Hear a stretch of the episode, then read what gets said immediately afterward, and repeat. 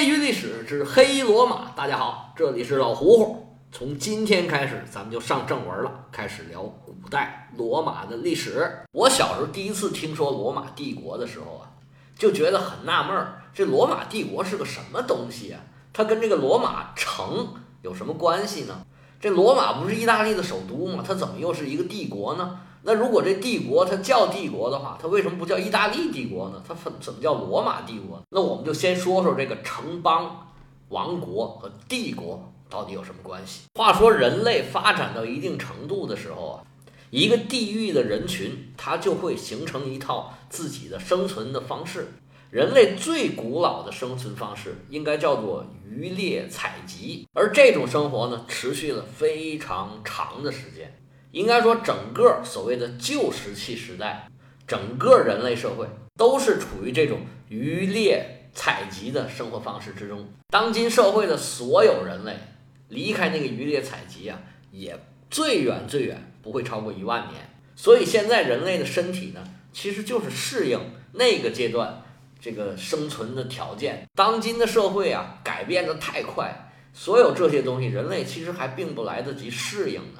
所以现代人很多得的病，都是没有办法适应现代社会，而离开了那个渔猎采集的时代而得的一些病。不光是身体了，人类的整个的精神啊、情绪啊、大脑的一些反应，其实都是那个时候留下来的。就拿一个事儿来说吧，就比如说这女同志啊，女性她比较喜欢逛街，她并不一定要去买什么，但是就是喜欢在那儿逛。而且呢，是一路逛啊，一路吃。据说这个就是那个时候留下来的习惯，因为女性出去采摘嘛，这野外啊有什么果子啊，有什么各种能吃的东西，她肯定是先渴着自己吃。这一路啊，逛也逛了，吃也吃了，然后呢，能带回来点就带回来点，带不回来自己也吃饱了。那男的就不一样了，男的是猎人，不管是打鱼还是打猎，他都需要啊精神高度集中。而且呢，时刻保持警觉，去完了赶紧跑，可别在那儿瞎耽误功夫，在那儿多危险呐！被猎物再给点吧了。所以男性的去买东西购物的策略就是想好了买什么，直接去买，买完了赶紧走。反正我认识的大部分男性都是这样，基本上都不太喜欢逛商场。另外呢，这个女性啊，判别颜色的能力要比男性要强，这个是有科学研究的依据的。这就是因为当时女性啊，她采摘啊，需要判别这个果实到底是不是成熟，所以说她对这个颜色的识别和判断能力是更强的。因为你不管怎么样，你要首先发现这个果实，然后才能判别它成熟不成熟。而人类现在的一些疾病，像高血压呀、心脏病啊、心血管疾病啊、什么糖尿病啊这些病，它的原因就是获取食物太容易了，你一下子就可以吃很多。在食物匮乏的时候啊，人类的策略就是拼命吃，有多少吃多少，赶紧吃，越吃越开心。因为不吃就没有下顿了，下一次不知道什么时候才能吃得到呢。而现在啊，这食物啊有的是，越吃越开心，这点呢是没变的。但是每一顿都越吃越开心呢，你慢慢慢慢你就开心不起来了。而那个时候呢，这人的活动量是很大的，你不管怎么样，你不管是什么人，你都得去采集，你都得去狩猎去。无论你在森林也好，在草原也好，在山地也好，你每天活动的这个量、消耗的能量、热量是肯定比现在要多得多的。但是这东西呢，一进一出，这差距就出来了，于是乎就产生了这么多热量太多、运动太少造成的这个疾病。而我老胡胡得个这个痛风啊，这个事儿说起来还更有意思。得痛风的人呢，虽然现在研究说是。那个体重比较大的人容易得痛风，但是这个呢，它其实就是有基因，这个遗传基因里面有痛风基因的人，他就是容易得痛风。比如说我，那么据研究呢，有痛风基因的人，他就算是摄入的能量不是那么多，热量不是那么多，他也没有办法通过控制饮食的办法，把这个尿酸指数降下来。哦，痛风就是尿酸高了，腐蚀。这个关节部位让关节部位发炎，这叫痛风。那痛风呢，大部分是发作在男性的身上，女性呢一般都在四十五岁以后。才会逐渐发病，而且呢，也比男的要少得多得多。这里面呢，关于这个解释呢，又有一个说法，我不知道对不对，就是说原始人得这个痛风啊，反正这个男的呢都已经三四十岁了，那个时候人寿命都很短，这男的三四十岁啊就没什么用了。那痛风呢，就是活动不便，关节肿得跟馒头那么大，你是不方便跑。那么出去打猎的时候呢，他跑不了，就直接让野兽吃了算了。这是一种解释，我也不知道对不对。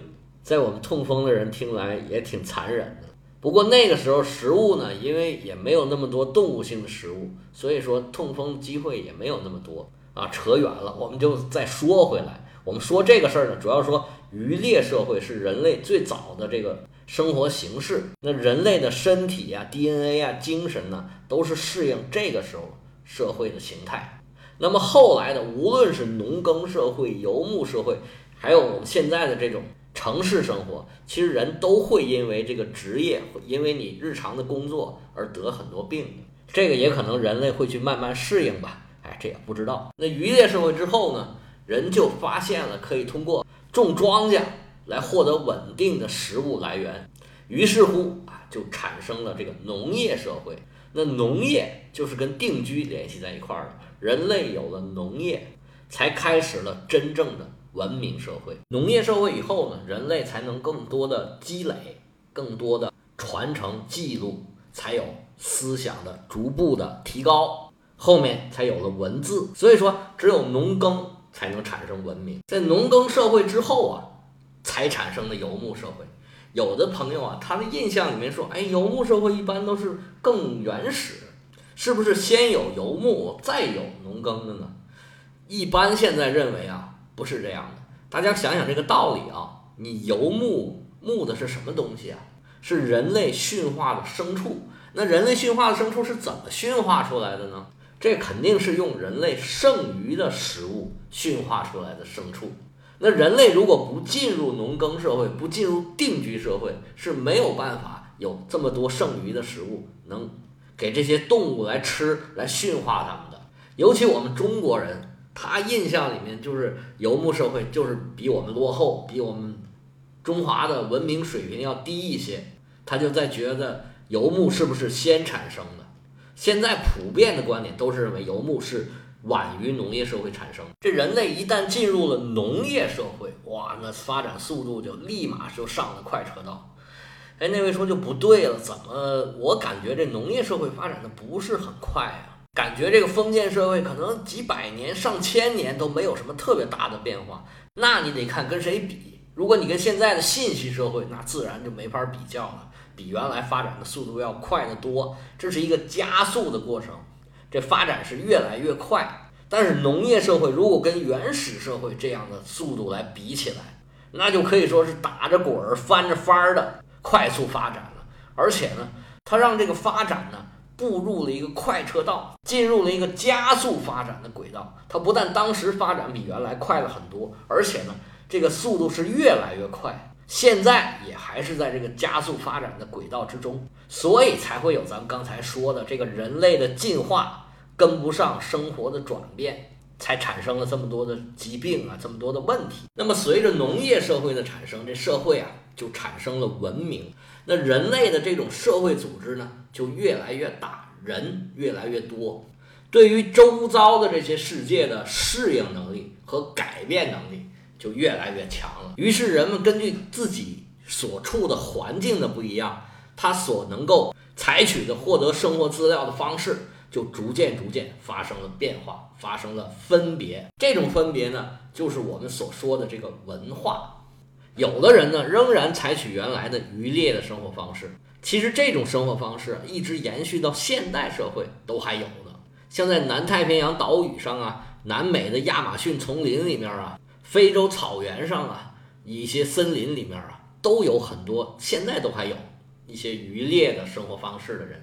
我们中国在四九年这个新中国成立的时候，在一些边疆的地区，东北啊、西南呐，都有这些渔猎的部落。像我们说的这个满族人的祖先啊，这个女真族，当时他们建立金国之前呢，他们就是采取这个渔猎的生活方式，所以这个人身体都特别好，特别健壮。战争起来呢，这个战斗力都特别的强。那么还有一些人呢，就像咱们中国人这样，是农耕的方式；另外一些人呢，就采取了游牧的方式。当然了，还有一些都采取的，它混合的方式，能吃什么吃什么，能打什么打什么，能得到什么就得到什么。而随着人类的进一步的进步，生产力的发展，财富的进一步积累，那么人类的分工就产生了。逐渐出现了专业的手工业和商业，那么随着阶级的出现，那又出现了统治阶级和被统治阶级，出现了国家和这种强力的组织，那么人员最聚集的地方就形成了城市，而国家呢，基本上有两种形式，一种呢是以领土为基础的，它主要是依靠农业，那么农业的基础呢就是土地，我占有广大的土地。通过拿到这些土地上的出产和税收来维持国家的运行，一般这样的国家呢都是比较集权的。这种国家呢，一般的就叫做王国。还有一种形式就是我们要讲的罗马的这种形式。这种城市呢是以商业为基础的。其实最典型的城邦国家呢是希腊，咱们那些城邦，这个在古希腊里边我讲的还是很清楚的。它虽然也有农业，但是呢，它不是以农业为核心的，它往往呢是更依赖这个城市的交换作用、商业作用。城邦国家往往面积比较小，但是它能影响的势力就非常的大。有的国家它通过贸易积聚了大量的财富，非常有钱，就像咱们以前说的这个雅典，还有以后的什么威尼斯啊，包括迦太基、什么提尔。又译成推罗了，包括耶路撒冷，都是典型的城邦国家。那罗马实际上也是一个通过贸易兴起来的一个城邦国家。虽然罗马人呢都是典型的农民，他们也以自己是农民呢而自豪，但是罗马确确实实是一个以贸易立国的城邦国家。这个原因呢，我们后面会详细的讲。而无论是王国和城邦国家，它往往啊都是单一民族的，或者说以单一民族为主的这样一个国家。这里面我说的这个民族呢，它更加是一个文化概念，而不是一个生物学概念。它是说这一个族群的人，一大帮人，对于根据他们本地产生的一个生活方式而出的一种价值观的认同。像韩愈在《原道》里边就说：“说孔子之作《春秋》也，诸侯用夷礼则夷之，夷而近于中国，则中国之。”他那意思就是说，你不管是什么人，只要认同了我中国的文化、中华的文化，哎，你就是中华之人。这个民族啊，很大程度就是一种文化上的认同。而无论王国也好，这个城邦国家也好，它一般的面积不是特别的大。那么生活在这个里面的人呢？它基本上生活方式是一样的，所以就用一种方式来统治，哎就可以了。那么在咱们说的这两种极端的状况之间呢，又有很多中间状态的这个政治实体，它又有商业上面的这种城邦，它也有比较广大的土地。咱们刚才讲啊，王国一般都是采取这个君主制，而城邦国家呢，大部分都不是君主制。就算他采取君主君主制的方式。他的君主呢也没有这么大的权力，像希腊，它基本上就有三种方式，一种是民主制，就像雅典那样的；还有一种呢是寡头制，就像斯巴达那样的，它是由少数的贵族家族来统治的这么一个国家；还有一种呢是僭主制，僭越的僭，这个呢可以理解为事实上的君主。这个我们讲雅典的时候啊，有个皮西特拉图。他和他的儿子就执政了很长的时间，虽然没有法律规定他们是君主，但是呢，他们是事实上的君主。这个呢，就称为建主。这种模式呢，当时在希腊这些城邦里面还是很多的。当然了，也有直接采取君主制的一些国家，像现在这个叙利亚、巴勒斯坦的这个沿岸的一些城邦国家，有些也采取君主制，但是他这个君主制呢？